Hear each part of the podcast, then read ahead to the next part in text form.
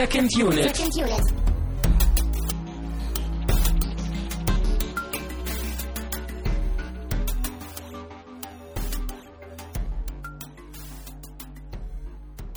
Herzlich willkommen zu einer neuen Ausgabe von Second Unit. Es ist Hochsommer und wir sind immer noch Filmfreunde genug, dass wir uns auch bei diesen heißen Temperaturen gerade hier im hohen Norden äh, immer noch hier einsperren und Filme gucken.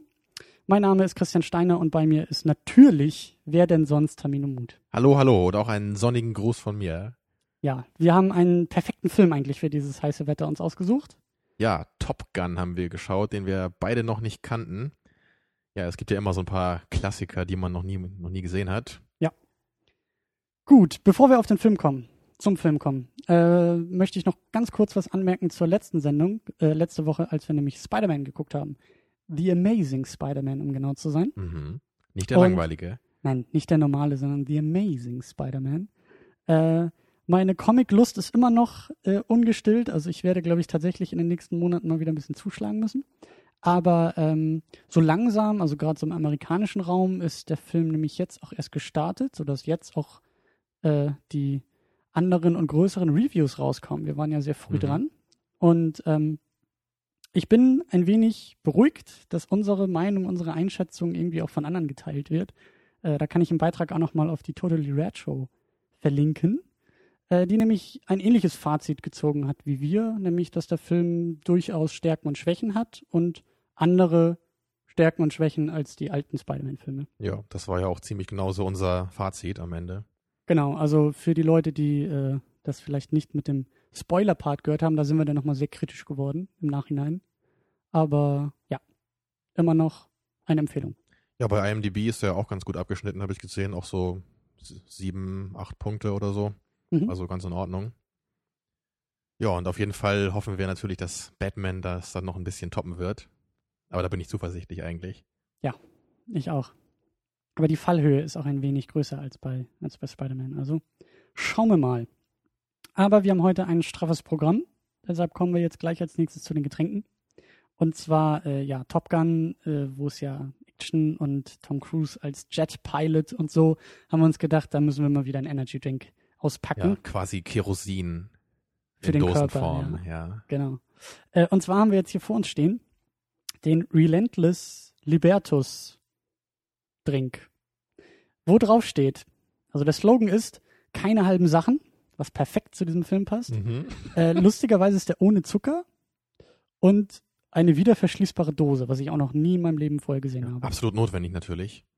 Weil Dosen sind ja für Getränke, da nimmt man immer mal wieder so einen Schluck von. Ja, aber es ist halt auch ein halber Liter. Also hier kann ich das zumindest einigermaßen verstehen, aber du hast schon recht, es ist irgendwie so, jetzt irgendwie müssen wir den ja auch aufkriegen, ne? Ja, das. Das hätten wir vielleicht vorher machen sollen. ich habe einmal so eine Dose geöffnet. Öffnen, gegen den Uhrzeigersinn drehen.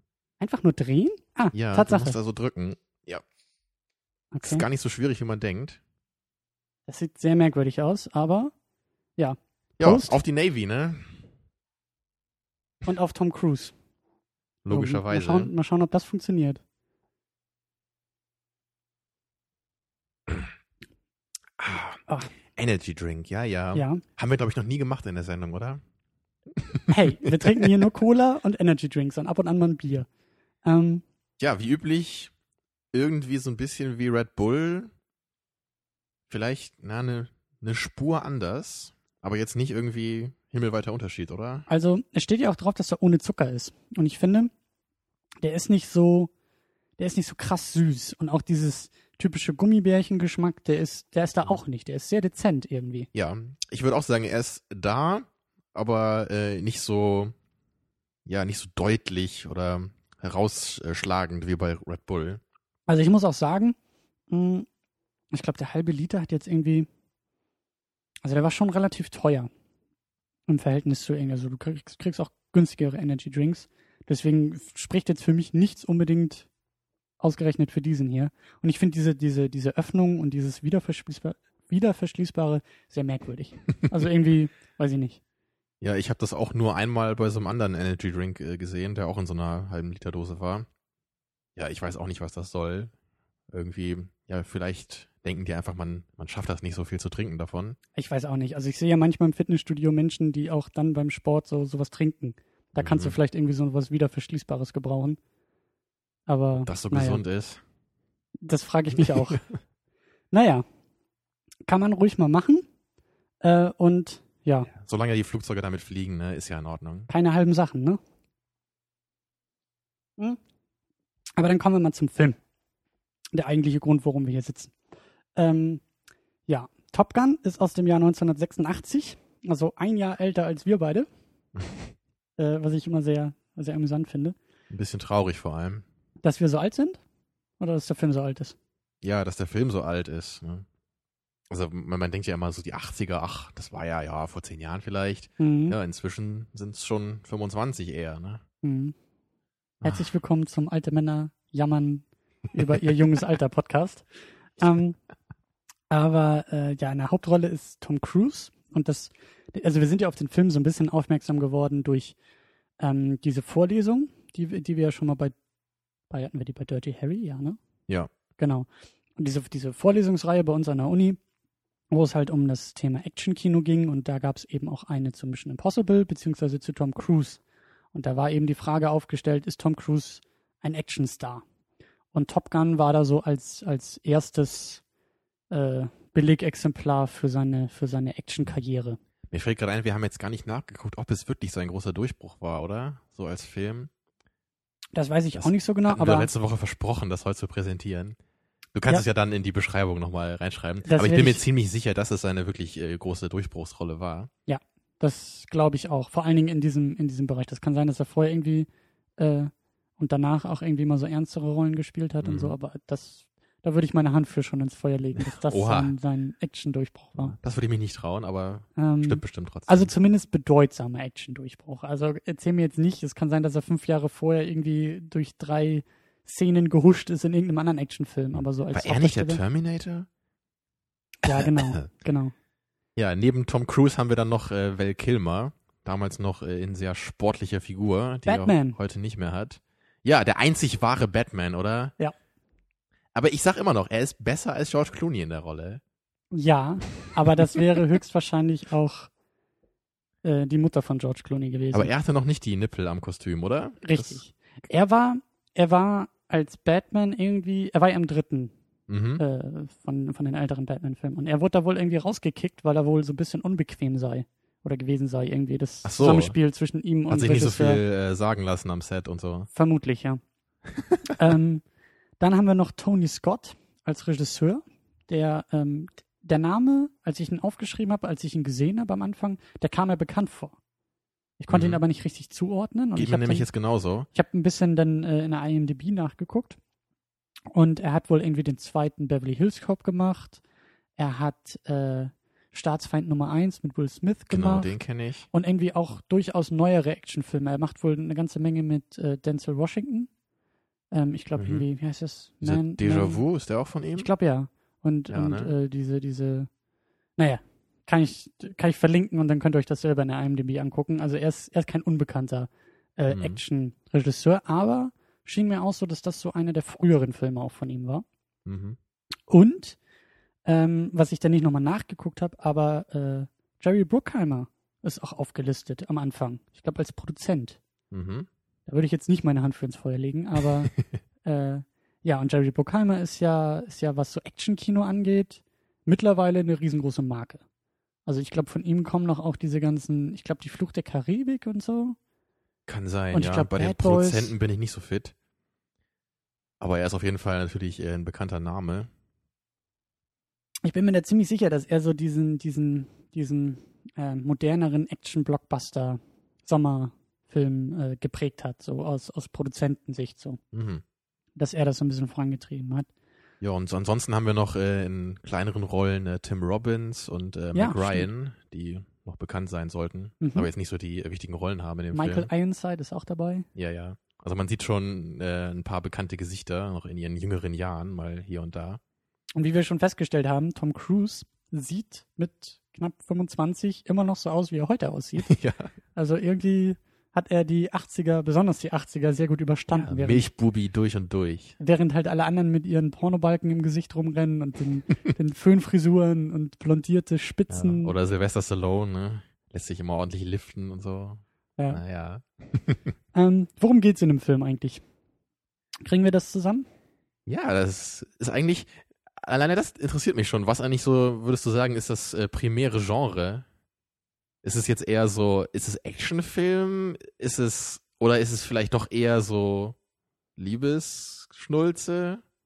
Es ist eine, eine sehr, äh, es ist eine Mischung auf jeden Fall. Keine, keine, keine klare Zuordnung. Es ist Also ein bisschen ist es ja auch so dieses äh, Finde deinen Platz im Leben Geschichte. Ne? Es ist auf jeden Fall a hero's journey, würde ich sagen. mhm. Ne? Tom Cruise, der ja irgendwie als äh, arroganter, junger, aufstrebender Jetpilot anfängt und Ja, auf einem ähm, Flugzeugträger. genau fürs Militär und so und äh, halt bei diesem Top Gun Programm teilnehmen soll, wo natürlich nur die Besten der Besten Genau, das ist halt so eine Eliteschule irgendwo in der Wüste.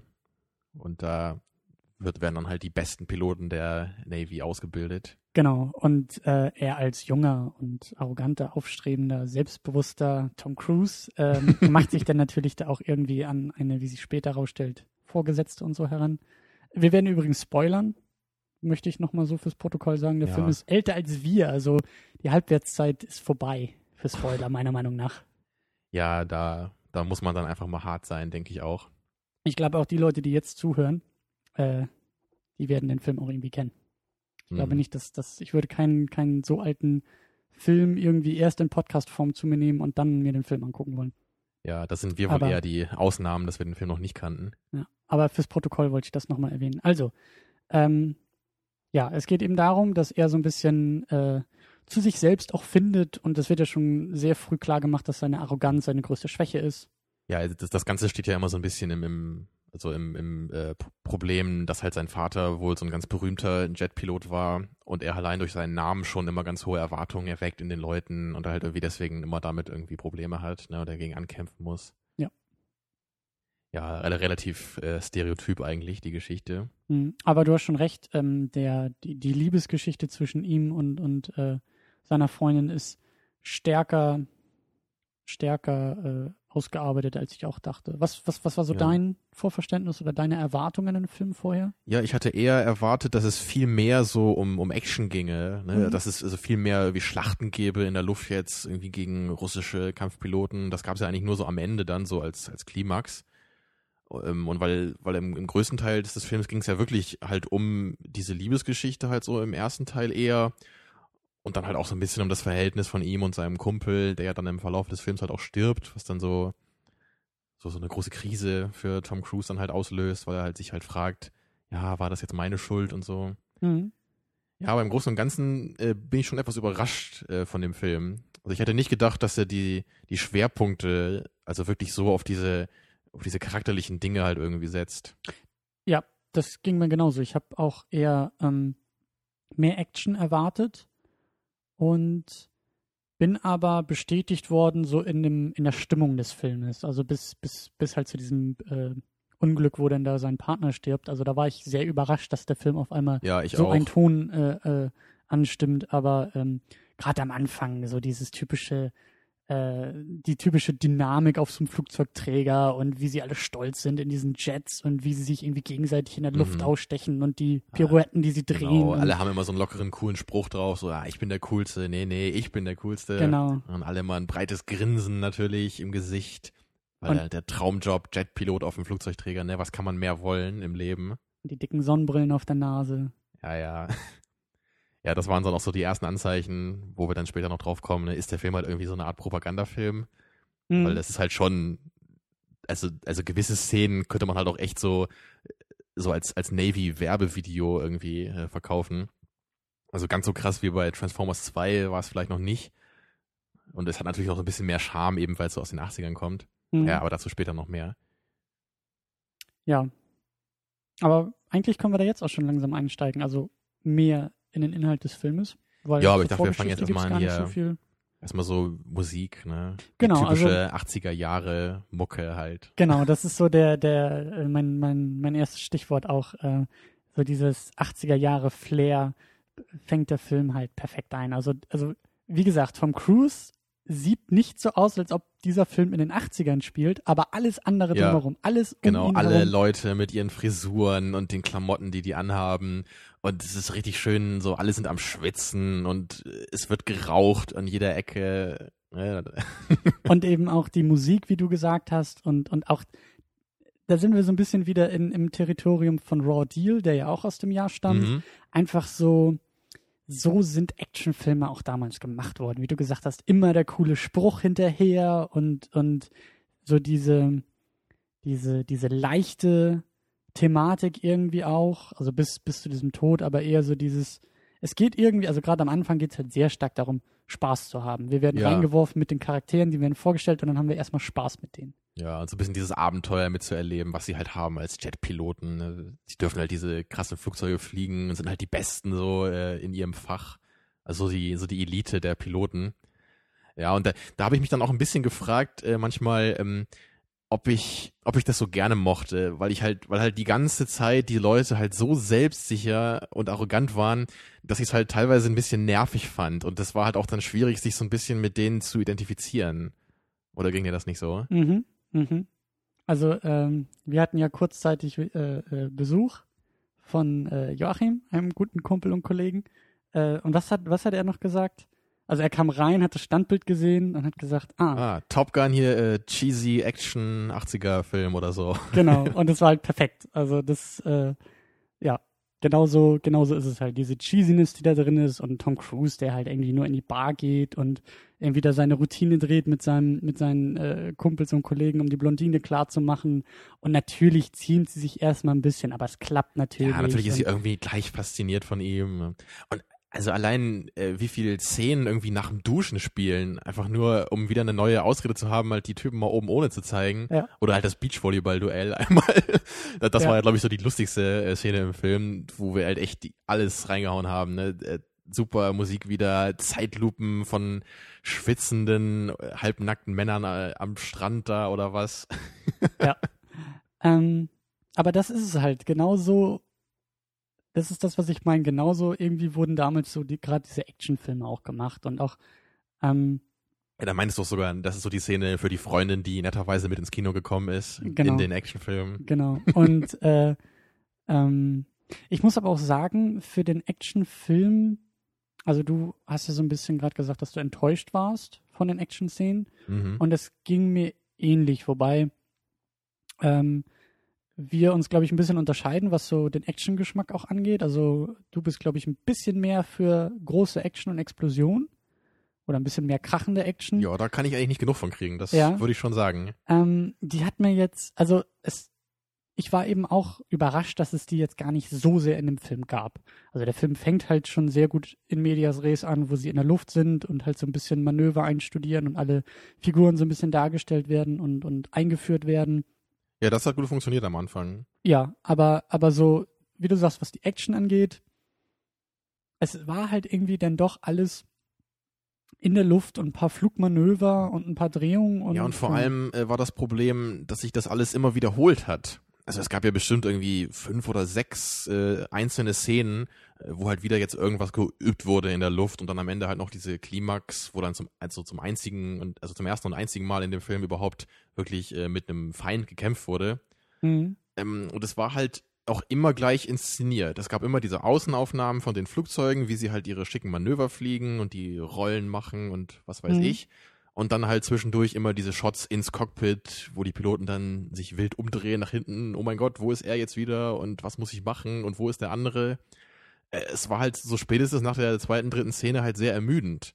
Weil diese Szenen hatten halt nichts mehr zu bieten dann. Ja, also am Anfang war ich positiv überrascht von diesen Szenen. Das hat mir eigentlich sehr gut gefallen, wie sie inszeniert waren erstmal. Weil das, ähm, naja, ich meine, Film ist 25 Jahre alt, da hast du irgendwie noch nicht den ganzen Kram aus dem Computer gemacht und deswegen hat es einen gewissen Realismus oder einen, einen, einen äh, ja, einen gefühlten, eine, eine Glaubwürdigkeit irgendwie auch gehabt, weil da jetzt nicht irgendwie alles drunter und drüber ging. Und ich fand es dann teilweise, also gerade am Anfang so in der ersten großen Szene fand ich das schon ganz nett. So die, die verschiedenen Einstellungen und, und die Außenaufnahmen und das, das hat mir schon gefallen, aber du hast schon recht, das hat sehr lange, oder es war eigentlich immer der gleiche Ansatz. Ich dachte auch, da kommt irgendwie auch mehr. Ja. Irgendwie mehr Varianz einfach. Natürlich, ähm, man kann vielleicht jetzt nicht so viel Verschiedenes dann da rausholen, weil es muss halt immer mit Flugzeugen sein, die Action. Äh, aber ich meine zumindest, dass sie vielleicht mal irgendwie äh, Feinde an Land angegriffen hätten oder so. dass Naja, da, oder dass äh, der Flugzeugträger, von dem sie kommen oder auf dem sie landen müssen, halt irgendwie äh, mit eingebunden wird in, in, in, in irgendwelche Manöver oder Ja, so. stimmt, Also, sowas hätte man machen können. hm. Aber es ging halt einfach zu sehr nur um diese äh, schicken Aufnahmen, die sie dann immer wiederholt haben. Ja. Und das, also, also gerade deswegen frage ich mich halt so ein bisschen, ob man den Film überhaupt als Actionfilm bezeichnen kann. Weil eigentlich hat er dafür zu wenig äh, richtige Action. Es ist halt eine andere Art von Action. So.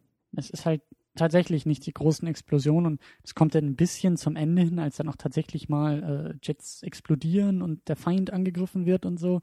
Aber ähm, es ist schon, man sollte die Erwartungen, was Action angeht, schon nach unten schrauben, bevor man den Film guckt.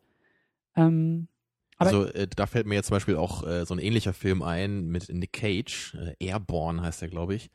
Äh, Das ist eigentlich so ziemlich der gleiche Film, nur mit Hubschraubern. Da, okay. da fliegen sie nämlich alle Apaches rum.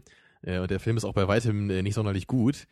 Aber ich glaube, in Sachen Action habe ich den zumindest noch ein bisschen besser in Erinnerung. Naja, aber der dann, ist wahrscheinlich auch ein bisschen jünger, oder? ja, ja, der ist Anfang der 90er. Ich meine, Ja. ist halt ziemlich klar ein Rip-Off von dem Film, einfach halt nochmal mit Hubschraubern. Hm. Deswegen ist er auch ziemlich durchgefallen bei den Kritikern oder bei den paar Leuten, die ihn mal gesehen haben vielleicht. Ähm, aber da gab es halt zumindest immerhin so einen, so einen charismatischen, äh, feindlichen Hubschrauberpiloten. Äh, Also es war halt zumindest immerhin so, ein, so eine Art äh, Story in dem Film halt mit dem Feind. Hm. Und deswegen gab es halt dann zumindest, es gab halt auch diese Manöver und es gab halt dann am Ende auch so diese, diese Kampfszenen. Und das hat zumindest da dann noch ein bisschen besser funktioniert. Also hier muss ich halt echt sagen, da, da bin ich halt echt wirklich enttäuscht von. Also du hast schon recht, am Anfang, es war okay. der aber- Film fing aber- gut an. So. Ja, am Anfang, da denkt man so gut. Ich meine, klar, es macht auch Spaß, mit diesen Flugzeugen dann mal mitzufliegen. Aber halt wirklich immer wieder das gleiche über den ganzen Film, das, das reicht einfach nicht, um da meine Aufmerksamkeit zu halten. Das äh, kann ich nachvollziehen. Und der Film hat sich, hat sich wirklich sehr stark ähm, dramaturgisch einfach auf, auf Tom Cruise, auf Maverick konzentriert. Und ähm, zu Beginn fand ich das sehr schön, wie sie, wie sie ihn eingeführt haben. Also generell die Exposition. Wie gesagt, es ging sofort los, irgendwie in einem Manöver. Sie sind schon alle in der Luft. Mhm. Man, Ähm, man erfährt so ein bisschen, was er für ein Typ ist, ne? dass er so der auch so ein Draufgänger bisschen, irgendwie ist genau. und sich irgendwie beweisen will vor den Leuten. Genau, und er zieht dann ja irgendwie gleich am Anfang so ein Manöver, äh, für das er dann da irgendwie ins Büro auch geholt wird und, Mhm. und äh, man, also genau das eben, man merkt, man sieht seine Arroganz, man sieht seine Überheblichkeit, man sieht, äh, sieht seine Selbstsicherheit und Ja. das ist ja das, was wir Man musste immer, nicht irgendwie Dialoge von Leuten zeigen, äh, wie sie darüber reden, wie arrogant er doch Ja, ist, ne? genau. was halt immer sehr ermüdend ist. Ähm, und was ich außerdem auch gut fand, äh, so in der Exposition, war so dieser erste Konflikt dann halt mit Val Kilmer, der ja so ein bisschen sein Konkurrent dann ist im Laufe des ja schon Tick später, glaube ich. Ja, gut, äh, also jetzt als er dann in dieser Ja, gut, Kampfschule ja. da angekommen ist, so nach 20 Minuten war das vielleicht. Ja, ja. Ähm, da, das fing ganz gut an, da dachte ich, Mensch, das wird doch bestimmt lustig werden im Laufe des Films. Und ähm, dann war ich aber auch wieder ein bisschen enttäuscht, weil das auch relativ kurz kam. Ja, Es gab das immer wieder nur so ein paar kleine Szenen, wo sie halt so ein bisschen miteinander rumgemacht haben, so, ja, hier, was willst du? Ich bin der Größte. rumgemacht? Ja, Alles klar. zweideutig kann man das sehen. Ich weiß nicht, ob wir den gleichen Film geguckt haben, aber Ah. Ich ignoriere das mal. Ähm, jedenfalls hätte ich mir gewünscht, dass da vielleicht sich so ein bisschen, ein bisschen größerer Plotpoint daraus entwickelt. Das diese, stimmt schon. diese Konkurrenz, vielleicht Ja. beide merken irgendwie, sie haben irgendwie die Chance hier der Beste zu sein da oder müssen irgendwie darum kämpfen was bedeutet das irgendwie für sie. Aber das war es halt gar nicht. Er war, also Val Kilmer war halt echt nur so der Sidekick. nicht mal. Also Sidekick war ja sein, war ja der Kollege von, von Maverick, sein Goose, der, Ja, der, der, ja, wie soll man es nennen? Oder so ein, er, ja. Das, das stimmt schon. Also es gibt eigentlich keinen richtigen Gegenspieler. Und Val Kilmer war eigentlich der Ja, Gegenspieler. genau, das, das, das wäre das Wort. Genau, das hätte ich mir gewünscht, dass Val Kilmer der Gegenspieler wäre. Dass man, dass die halt so ein bisschen so einen Konflikt haben und irgendwie halt um gewisse Sachen irgendwie dann konkurrieren. Sei es um die Lady oder irgendwas, keine Ahnung, da hätte man ja jede Menge Ja. Sachen machen können. Ja. Aber so gab's halt keinen Konflikt und das war, Also der einzige Konflikt, den sie hatten, war irgendwie, wer ist der Coolere? Ja. Ne? Sie hatten halt kein wirkliches persönliches Problem miteinander irgendwie. Ja, und äh, Val Kimmer hat, hat äh, Tom Cruise ja vorgeworfen, äh, also wie, nann, wie nannten sie ihn? Iceman Ja. Maverick vorgeworfen, dass er ja ähm, zu überheblich sei und, und eine, eine Gefahr für das Team, weil es eben nicht nur in der Luft darum geht, jeder zieht sein eigenes Ding durch, sondern als Wingman musst Ja. du dich auch irgendwie einer, Genau, und da Tom Cruise ein- halt immer so arrogant und, überheb äh, arrogant und überheblich ist, haben sie ihm dann halt vorgeworfen, dass er halt dadurch das ganze Team gefährde. Genau, und das war ein bisschen, ähm, bisschen wenig, das stimmt schon. Und sehr, sehr viel war es tatsächlich dann irgendwie mit seiner Lady oder verhältnismäßig viel, äh, wie, wie er seine Lady rumgekriegt hat. Und das hat mich dann auch, ähm, wie gesagt, überrascht und das fand ich auch ein bisschen zu viel. Also, Zumal das ja auch keine richtige äh, irgendwie Geschichte über deren Verhältnis ist, äh, sondern einfach so eine Aneinanderreihung von Szenen, wie sie halt miteinander rumspielen und, und Ja. sagen so, ja, ich, ich krieg dich, nein, du kriegst mich nicht oder vielleicht doch. ja. Und oh, ich bin dein Vorgesetzter, eigentlich dürfen wir ja nicht. Äh, Also das war halt viel zu wenig, ähm, um das halt äh, so lange zu rechtfertigen. Also Mhm. das, also dann, dann hätte ich halt ähm, entweder eine ernste Geschichte darüber erwartet, ähm, und, aber halt am ehesten einfach, dass das irgendwie auf ein Drittel davon runtergefahren würde. Ich meine, Ja. klar, er hat halt irgendwie sein kleines Mädel da, was er ein bisschen interessant findet. Kann man ja auch mal hier und da so ein bisschen einstreuen. Aber halt, dass das wirklich irgendwie so ein, so ein Viertel oder ein Drittel des Films halt einnimmt, das ist halt einfach völlig äh, über, über. Aber ich finde schon, das geht echt irgendwie so in diese Jerry Bruckheimer Richtung einfach. Also da, da zeigt sich irgendwie ja schon, was sich dann halt irgendwie 20 Jahre später bei Transformers und dem ganzen Quatsch, den er, glaube ich, auch irgendwie mit verbrochen hat. Äh, oder, oder, also so diese Art von Sommer-Popcorn-Action-Film.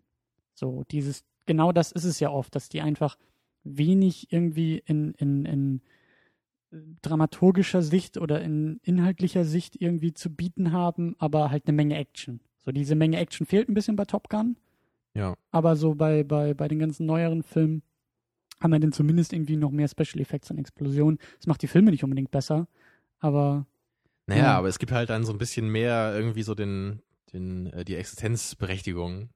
Mhm. Weil, weil hier wäre es halt echt schwierig äh, für mich zu sagen, äh, was ist denn jetzt wirklich so, so dass das große Etwas, was Top Gun irgendwie hat, oder was war so der, der, ne, der große Funke, warum man äh, den Film gemacht hat?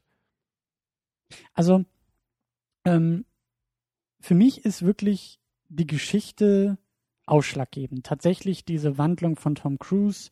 Und da war ich auch sehr überrascht, als dann auf einmal, ich weiß nicht, nach einer Stunde oder wann, oder wann das war, Hm, also als ungefähr, eigentlich ja. so der, der zweite Akt so richtig in die Gänge kam, als wirklich da sein, sein, die proben irgendein Manöver und das geht schief und äh, sein Kollege stirbt halt beim Versuch irgendwie per, per Not, was ist das, Notfall, Schleudersitz. Schleudersitz genau, äh, aus, aus, aus dem Flieger rauszukommen, stirbt dabei. Und Tom Cruise macht sich natürlich riesen Vorwürfe und so weiter und so fort.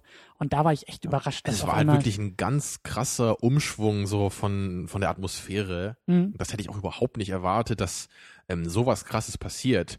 Also ich hatte eigentlich gedacht, ähm, dass sein Partner irgendwann sagt, Mensch hier, Maverick, ich, ich kann das mit dir nicht mehr, du bist mir irgendwie hier zu, der, zu sehr der Draufgänger, du gefährdest irgendwie uns beide damit, ich habe Frau und Kind und ich, ich will jetzt, ich will einfach nur meine Karriere hier machen, ich muss Geld verdienen so. Mhm. Weil das wurde auch so ein bisschen angedeutet am Mhm. Anfang, dass er halt das sagt. Und deswegen habe ich halt auf jeden Fall gedacht, dass das dann irgendwie so ähm, die, die Conclusio wäre davon. Und dann Mhm. irgendwie Tom Cruise damit sich konfrontiert sieht, oha, irgendwie meine Freunde hier ziehen sich von mir zurück und vielleicht, dass er dann irgendwie versucht, an seinem Charakter zu arbeiten. Das dachte ich auch, dass, Sowas. dass die Widerstände, die, die von Anfang an von außen kamen, halt die Vorgesetzten, die ihm immer wieder sagen und, und, und die, die Vorschriften, gegen die er sich äh, widersetzt und eben sein Kollege, der da noch mit reinspielt und dass er immer mehr von außen halt einfach, also dass, er, dass es ihm vom Außen schwieriger gemacht wird, seine Rolle und seinen Charakter so beizubehalten. Ja.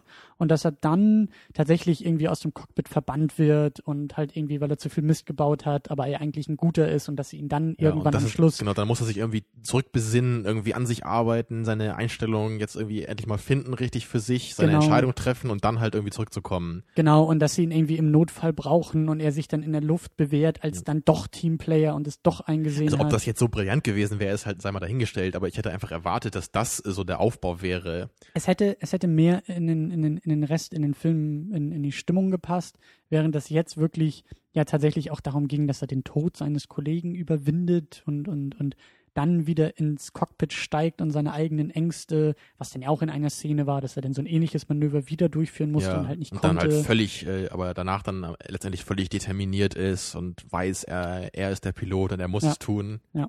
Und also das, ähm, und das hat, das hat einfach nicht funktioniert für mich und das, da haben wir ja auch herzhaft drüber gelacht, als es dann irgendwie, als, als ihm seine Lady da dann irgendwie den, den Kopf gerade rücken wollte. Ja, genau. Und sagt, du musst Pilot werden. Ich hab dich doch gesehen. Du bist der Beste und so. Ja. Wo man so denkt, warum sagt sie ihm das denn? Also normalerweise würde man ja eher erwarten, dass sie vielleicht sagt, ja, ich verstehe das irgendwie und also meistens Ja, sind ja die Mädels dafür Argumente- dann da in den Über, Filmen. ne? überhaupt auch diese Argumentation. Also eigentlich gab es keinen guten Grund mehr für ihn, so gesehen, äh, äh, äh, wieder in den Flieger zu steigen, außer vielleicht zu sagen, dein Land braucht dich und Ja. ne, du wirst, du, du hast jetzt gar nicht die Wahl, du bist jetzt in so einer ja Ausnahmesituation und ja.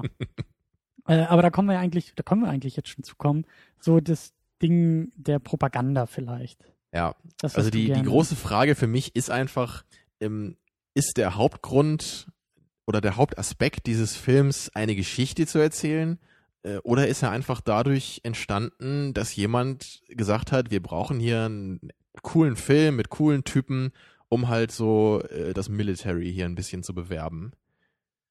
Also wir können ja nicht aus der zeitlichen und räumlichen Entfernung ähm, jetzt die richtige Antwort liefern. Wir können ja nur sagen, welcher Eindruck der Film auf uns gemacht hat. Ja. So. Und welchen Eindruck hat er in dem Punkt auf dich gemacht? Also, ja, ich war hin und her gerissen teilweise. Also es gab halt wirklich manche Szenen, die waren halt so offensichtlich äh, propagandistisch, dass man halt einfach lachen musste. Ja, gerade da am Ende, nachdem halt er mit seinem Mädel da gesprochen hat und er sich dann ins Flugzeug setzt mit dem ernsten, ja, festen Blick und dann so, ich weiß, ich muss es tun. Ja, also einmal das und dann natürlich auch die, die letzte Szene dann, wo, wo sie halt diese Schlacht haben gegen diese russischen Kampfflugzeuge. Und, ähm, und dann, dann landet er auf dem Flugzeugträger und alle empfangen ihn so ein bisschen wie bei Star Wars, nachdem als Mhm. äh, sie den Todesstern irgendwie äh, besiegt haben. Und alle jubeln und, und tragen ihn aus dem Flugzeug und dann kommt hier Iceman, sein Konkurrent hier, und, und dann gibt's den super männlichen Handshake mit Umarmung und, und alle lächeln. Also, also wirklich so dieses, dieses äh, hochidealisierte Bild äh, eines Navy-Piloten. Mhm. Wobei ähm, ich das ein bisschen relativieren würde. Also schon, die Bilder sind da, aber es ist zumindest nicht ganz so offensichtlich, dass halt immer das Vaterland mit reinspielt. Also ich hatte jetzt nicht den Eindruck, dass halt ständig die Flagge im Bild ist und ständig äh, so eine Rhetorik auch benutzt wird. Hm. Also von wegen, Ja, das, ne? das stimmt. Aber Uncle die Frage Sam. ist halt, ob das dann nicht vielleicht sogar äh, noch ein bisschen schlimmer ist. Eben weil es dann eher halt so unterschwelliger funktioniert. Dass man halt gar nicht ähm, sofort merkt, ähm, ich, ich, äh, die, hier wird die äh, Navy gepriesen, sondern dass es halt so halt über einen anderen Weg gemacht wird. Dass man halt das, nur, das so über so einen Umweg halt macht, ne? Dass man halt zeigt, wie, wie toll Tom Cruise jetzt ist in seinem Job da und dass er jetzt das halt so geschafft hat, sich durchzusetzen und dass man dann eher unterbewusst so diese positiven Gefühle dann irgendwie entwickeln soll. Also das Ja. könnte ich mir schon vorstellen. Ja, und als Gegenargument würde ich wieder sagen, dass der Film ja trotzdem sich nicht davor scheut, äh, eben seinen Partner, seinen Kollegen, seinen besten Freund sterben zu lassen, das halt als Teil dieser ja, Navy-Helden-Erfahrung auch irgendwie darzustellen. Ja, aber das ist doch gerade der Anreiz, diese, diese Gefahr, die da mitschwingt. naja, Also denk an dieses Plakat, was in der einen Szene auch so zu sehen ist, irgendwie so nebenbei, ne? das ist der Join Punkt. the Navy, uh, it's not just a job, it's an adventure. Das ist der Punkt. In diesen Bereichen, also ich, ich finde, dass der Film im, im, im, in, um Tom Cruise herum, in der, in den, in den, in den Sets, in den, in den manchen Einstellungen und so, dass er da wirklich sehr ähm, ja, verherrlichend oder halt wirklich ein, ein, eine gewisse Werbung für die Navy macht, auf jeden Fall. Aber ich finde nur, dass es durchaus noch hätte offensichtlicher und auch schlimmer sein können. Also, weil das, du hast ja die, du hast ja die Frage gestellt, ist der Film jetzt als Propaganda gedacht oder ist der Film als Werbevideo für die Navy gedacht? Oder geht es tatsächlich um eine Geschichte? Und ich finde teils, teils. Also ich habe das Gefühl, dass die Geschichte selbst, die erzählt wird in einem Film und vielleicht auch erzählt werden sollte, nicht unbedingt irgendwie jetzt von, von solchen Bildern kaputt gemacht wird oder irgendwie. Also ich habe nicht das Gefühl, dass die Navy das Drehbuch geschrieben hat. Ich habe das Gefühl, dass die Navy bei allen anderen Dingen mit dabei war. Mhm. Die Einstellung, die Außeneinstellung der, der Jets natürlich und wie da natürlich die Flugmanöver gezeigt werden und wie du gesagt hast, die Poster in den Kabinen und, und alles drumherum, auch das Ende, also das, das, das schwingt da schon mit, aber zumindest nicht in dem Drehbuch, habe ich das Gefühl. Ja, ähm, also ich denke halt, das Drehbuch wurde halt geschrieben, nachdem man wusste, dass wir so ein Setting haben wollen für, für diesen nicht. Film. Das glaube ich nicht, weil ich glaube wirklich, dass, dass wenn es hundertprozentig um sowas gegangen wäre, dann wäre das Drehbuch, glaube ich, anders gewesen. Dann hätte man einfach diesen Tod nicht erwähnt, weil ich, das ist nämlich der Punkt. Ich glaube, in moderneren Filmen, ähm, ohne ihn gesehen zu haben, äh, wie jetzt beispielsweise Battleship, habe ich den Eindruck, dass es da ähm, noch verherrlichen, verherrlichender äh, gemacht Klar, also wird. bei den Transformers-Filmen ist es auf jeden Fall auch noch äh, deutlicher. Also es kann schon sein, ich kann da ja auch nur ein bisschen spekulieren. Mhm. Also darauf einigen können wir uns auf jeden Fall, ähm, dass es halt irgendwie mit reinspielt und auf jeden Fall natürlich die äh, Navy da gerne mitgeholfen hat, den Film zu machen Ja. und bestimmt gerne Flugzeuge und sonst, sonst was für Sets zur Verfügung gestellt hat. Also der, der Gedanke war halt bei mir nur so, ähm, die Story ist halt so, so simpel irgendwie, ähm, dass ich halt irgendwie nicht, nicht richtig glauben kann, dass das so der, der ausschlaggebende Aspekt war. Ähm, weil halt die Story auf mich eher so wirkt, ähm, dass man so einzelne, so typische Puzzlestücke halt hat, ne, so Tod des Freundes und äh, Verhältnis mit, mit dem Mädchen dann, ne, und Mhm. am Ende große Klimax und sowas. Und dass man das halt irgendwie einfach so zusammengebastelt hat, wie es halt passt, und dann ist halt die Story durch. Ja, nicht halt irgendwie bei, wie bei einem Film, bei Oldboy zum Beispiel. Also allein die Story da mal so zu reduzieren auf so verschiedene Punkte ist halt nahezu unmöglich. Ja, das, das stimmt schon. Okay, ist Und- vielleicht ein bisschen deutliches äh, Beispiel jetzt oder ein bisschen zu weit von dem Film entfernt. Ja, aber ich meine nur, das ist halt so ein Film, wo ich halt immer sofort weiß, dass das halt aus so einem absolut kreativen Gedanken entsprungen ist und dass ich da wirklich, das ist halt so eine, so eine Geschichte, die ist halt in jemandem so richtig entstanden. Ja, das sind aber auch für mich einfach unterschiedliche Arten von Filmen. Also so ein Film wie Oldboy oder um auch mal wieder Inglourious Bastards oder sowas zu nehmen. Es gibt Filme, die wollen ein, eine Geschichte erzählen und ein, ein, die haben eine Message, die haben was auszusagen und das machen sie in einem Film. Und dann gibt's, das ist jetzt wieder so dieses typische Argument, das ist ja nur ein Film, dann gibt's halt eben, das ist für mich einfach Popcorn-Kino. Und ich freue mich jedes Mal, so wie auch bei den Spider-Man-Filmen hatten wir auch diese Diskussion, wenn halt in so, einem- in so einem Popcorn-Kino äh, das Drama nicht komplett ausgeblendet wird, sondern das mit ja. reinspielt. ja. Ich glaube, du weißt noch nicht ganz, was ich meine. Hast, hast du die Insel mal gesehen zum Beispiel? Nein. Das ist ja auch so ein Actionfilm, also von, von Michael Bay ja sogar. Der einzige Film oder Mhm. einer der wenigen Filme, die ich ganz gut finde von ihm.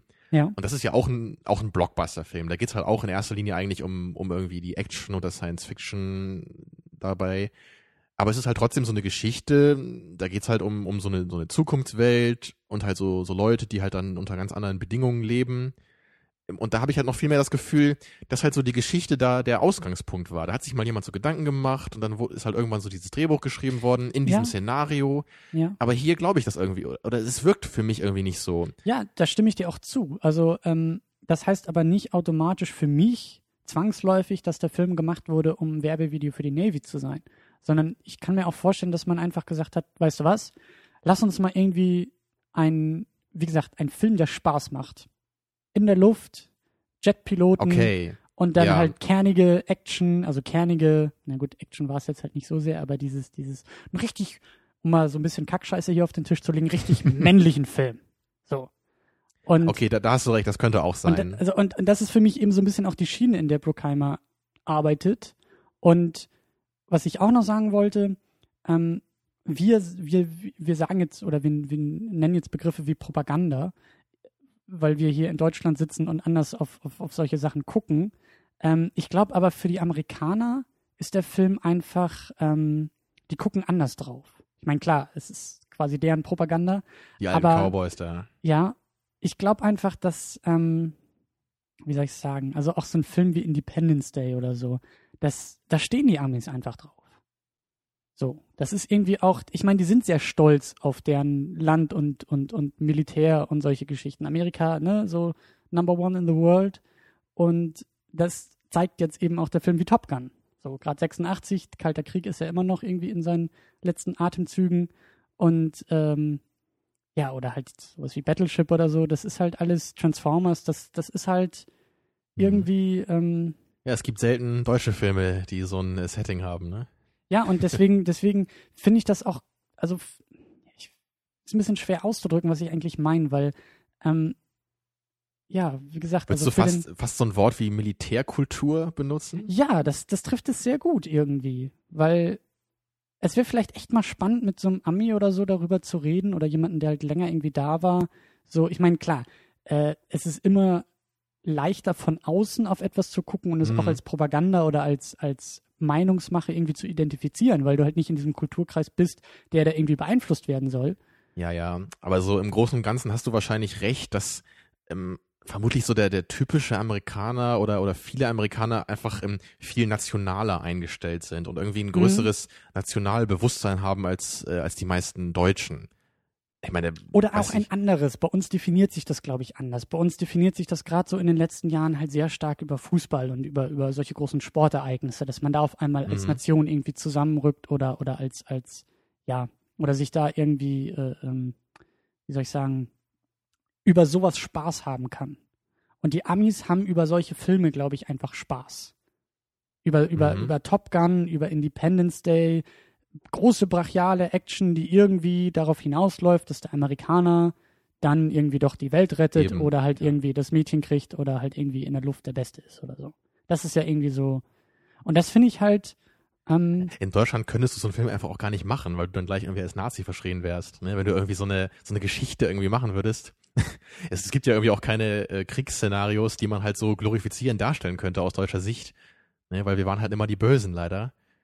äh, ja, aber auch, also mir geht es gar nicht so sehr um den Krieg als solches, sondern einfach diese, diese, ähm, ja, dieses Heldentum. Bei uns ist das Heldentum, glaube ich, einfach anders definiert als in Amerika. Aber ich glaube, das hängt halt wirklich mit dieser äh, Kriegserfahrung zusammen. Eben weil die Amerikaner immer die, Natürlich. die, die Helden waren, die halt die Weltkriege beendet haben. Und ich glaube, das hat sich dann auch über die äh, Generationen halt in dieser Form dann irgendwie weitergetragen. Klar. Halt in diesem Nationalbewusstsein. Klar. Zumindest teilweise, ja. Also da würde ich dir schon recht geben. Das, das muss irgendwie äh, mit da reinspielen. Ähm, aber im Zuge dessen, ich finde, das leitet ganz leicht und langsam über. Ähm, wollte ich nämlich zum Schluss gerne noch so ein bisschen über diesen, über diesen Stempel des Klassikers Ja, reden, weil Top Gun ja durchaus ein Klassiker ist. eben. Und, was ähm, heißt das eigentlich genau, ne? Und vor allen Dingen, also daher kommt es irgendwie gerade so im amerikanischen Raum einfach, glaube ich, ein größerer Klassiker ist als hier bei uns. Also das ist zumindest so äh, der Eindruck, den ich so ein bisschen habe. Und ähm, ja, und irgendwie auch so dann, wie du gesagt hast, die Frage, woher kommt das eigentlich? Und dann anschließend auch die Frage, ähm, ist das manchmal vielleicht sogar ein bisschen hinderlich, einen Film überhaupt bewerten zu können, wenn immer dieses Gewicht des Klassikers mit Ja, reinspielt? es ist so ein bisschen wie dieser Kultbegriff. Es ist, Ja, es ist immer schwierig, ähm, mit sowas umzugehen ähm, und hat auch einfach ähm, überhaupt die Frage zu stellen, was nützt mir ein solcher Begriff?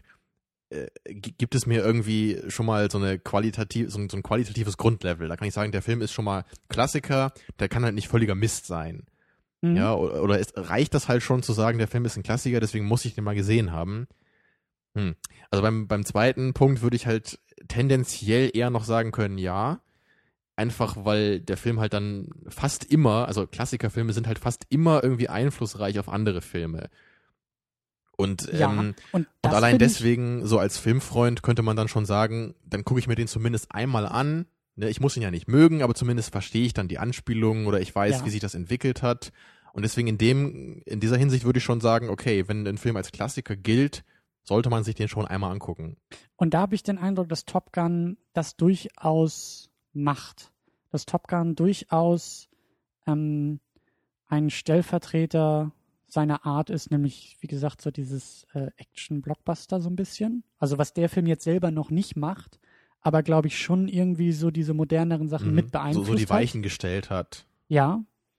Und ähm, ja, also ich, ich, ich weiß nicht, also ich finde das, ich finde das manchmal eben schon schwierig, wenn, wenn dieser Begriff mitschwingt. Also das ist schon, also gerade jetzt in diesem Fall von Top Gun, ähm, wir haben ihn ja auch kritisiert und er ist bei weitem nicht perfekt. Und ich frage mich auch so ein bisschen, woher da vielleicht dieser Klassikerstempel einfach kommt. Also, ja, das muss irgendwie auch mehr noch in der Zeit äh, verwurzelt liegen, glaube ich, ähm, als der Film ent äh, entstanden ist. Wir haben jetzt einfach heutzutage einen ganz anderen Filmhorizont und haben viel mehr Filme, die vielleicht auch irgendwie durch Top Gun beeinflusst wurden.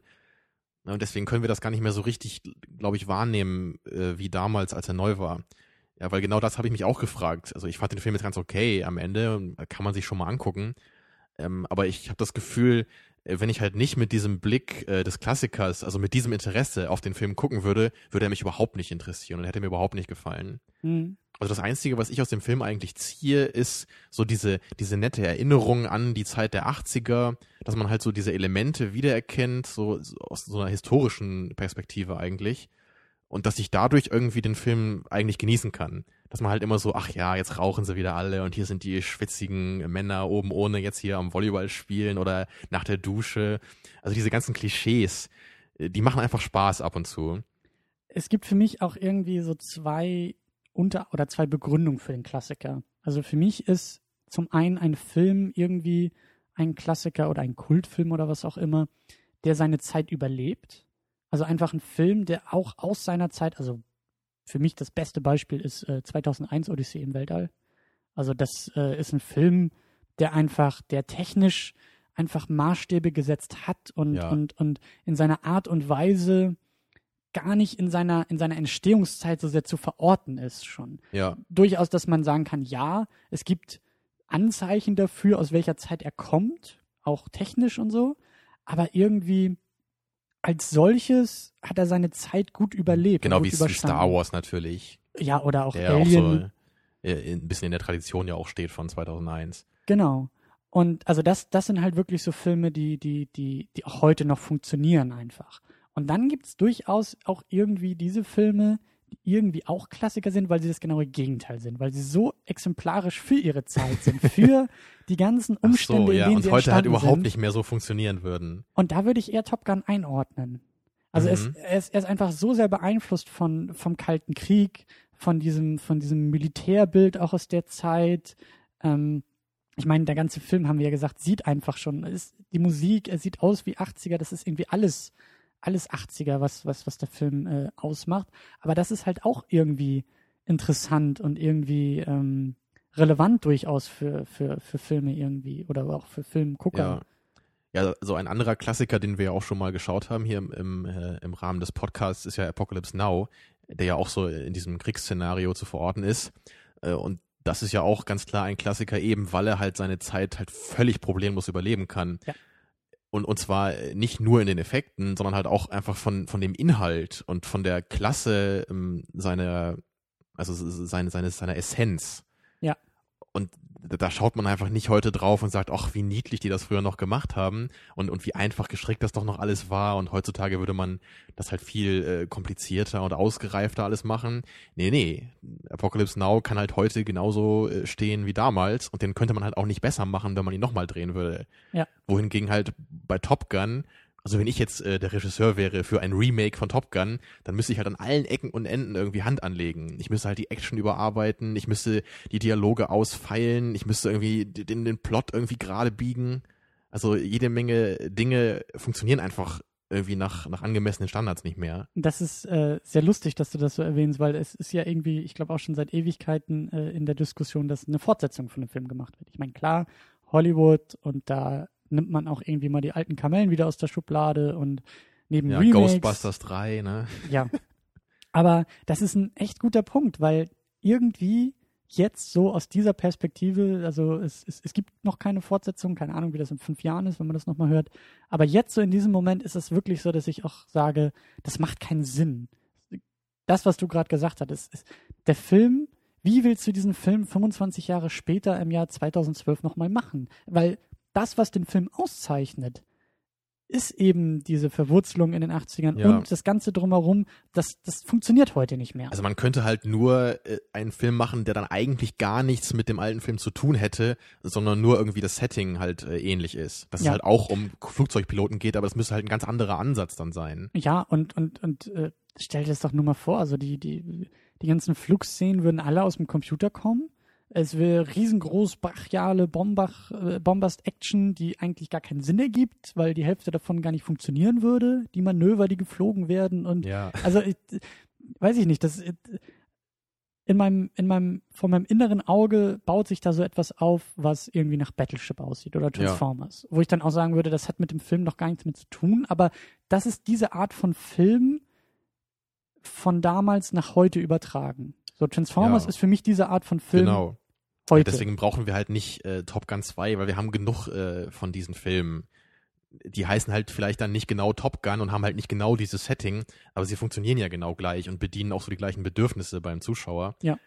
Ähm, also deswegen braucht man sowas einfach Das nicht. fand ich auch sehr interessant, weil ähm, ich so ein bisschen äh, äh, diese Diskussion zum Thema Man in Black 3 äh, gehört habe. Also, Mhm. dass da eben auch so ein paar Stimmen äh, gesagt hatten, so dass der Film auch so ein bisschen aus seiner, also so ein bisschen aus seiner Zeit herausgeworfen scheint. Also, dass halt, ich glaube, der erste Man in Black ist von 97 oder so. Mhm. Und dass einfach so diese Art von Film und auch das, was Will Smith in Man in Black macht und Ja. wie er spielt und wie das alles funktioniert, dass das irgendwie jetzt im dritten Teil so ein bisschen, also wir haben, wir haben ihn beide noch nicht gesehen. Ähm, ich würde ihn gerne nochmal sehen. Aber dass das so ein bisschen den Anschein hat, als ob das alles gar nicht mehr so zeitgemäß irgendwie Ja, auch es, sei. es wirkt irgendwie ausgelutscht.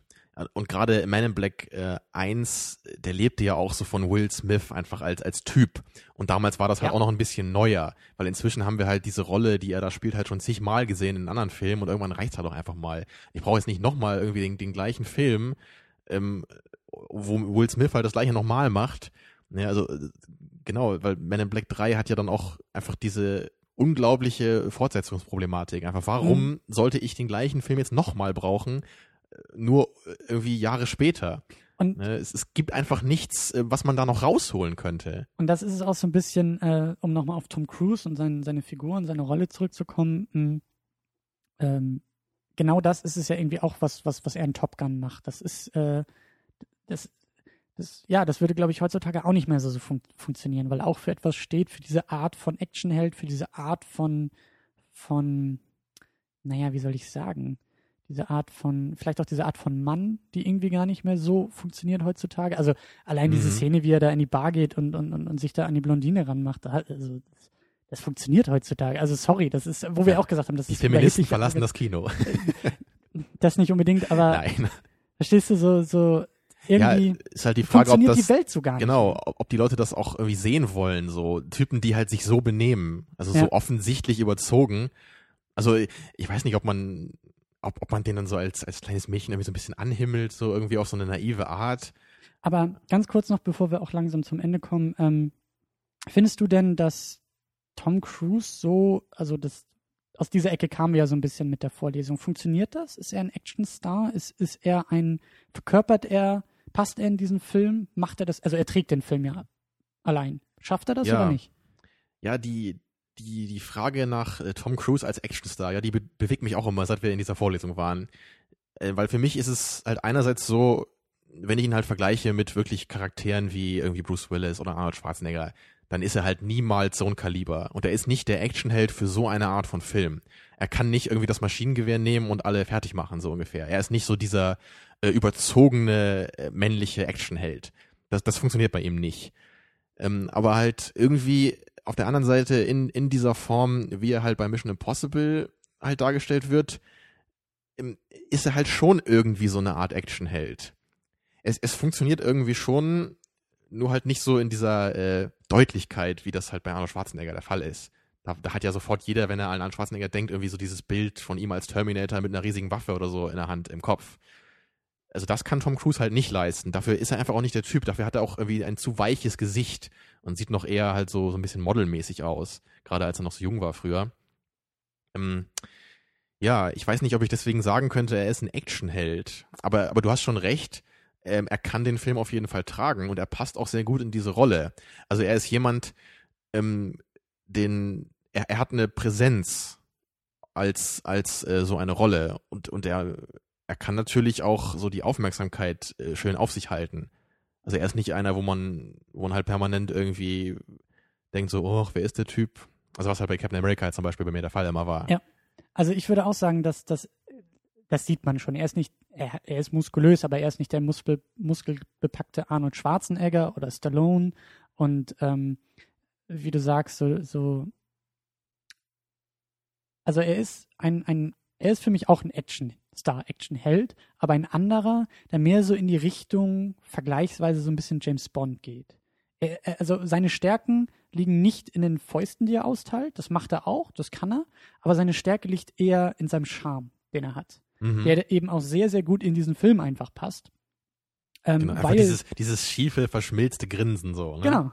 Also das äh, kann einem auch manchmal zum Hals raushängen, dass man da irgendwie am liebsten die Fernbedienung in diesen Fernseher rammen würde. ja.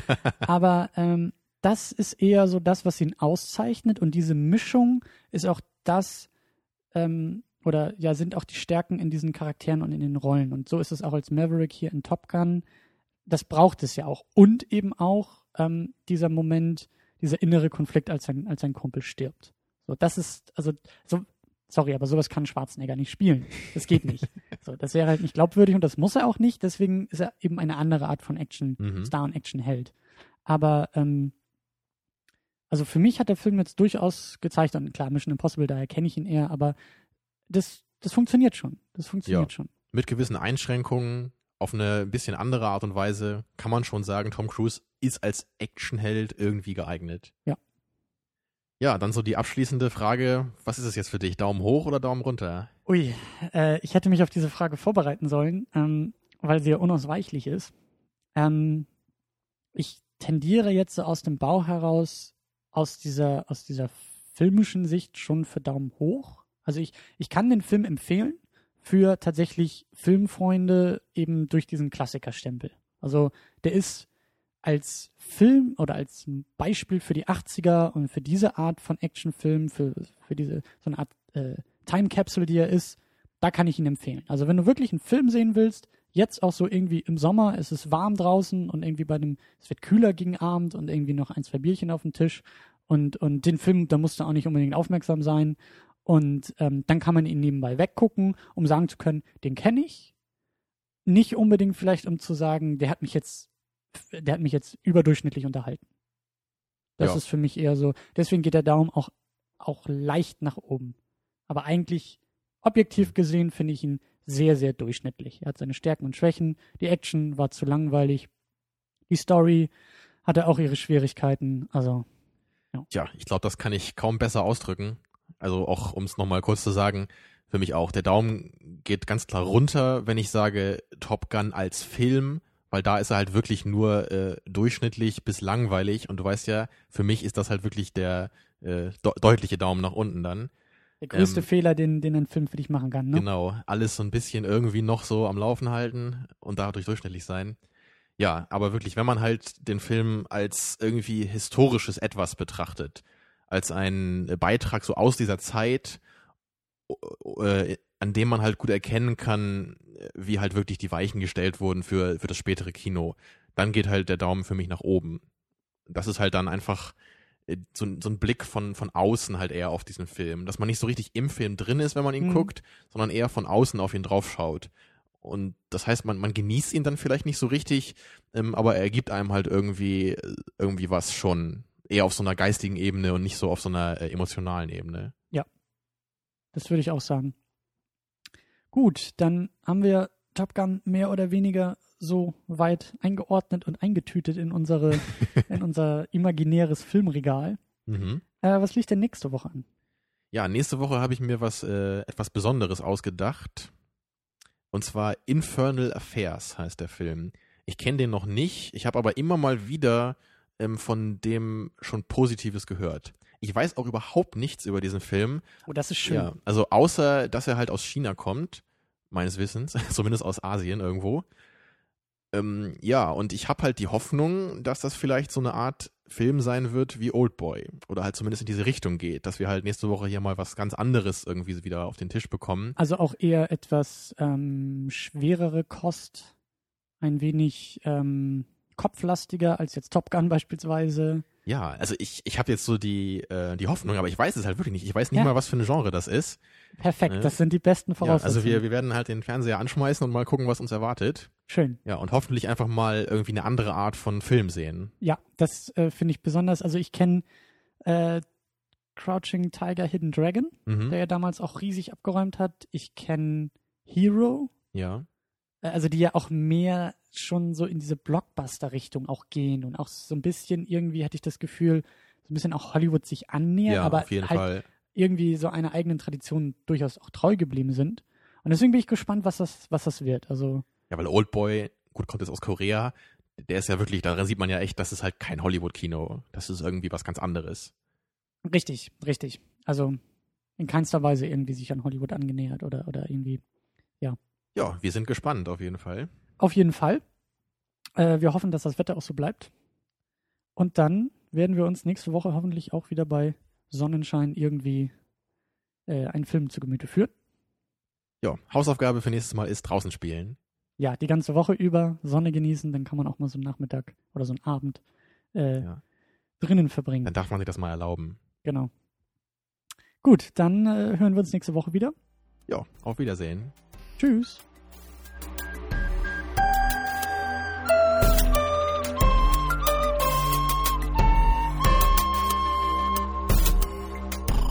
Second unit. Second unit.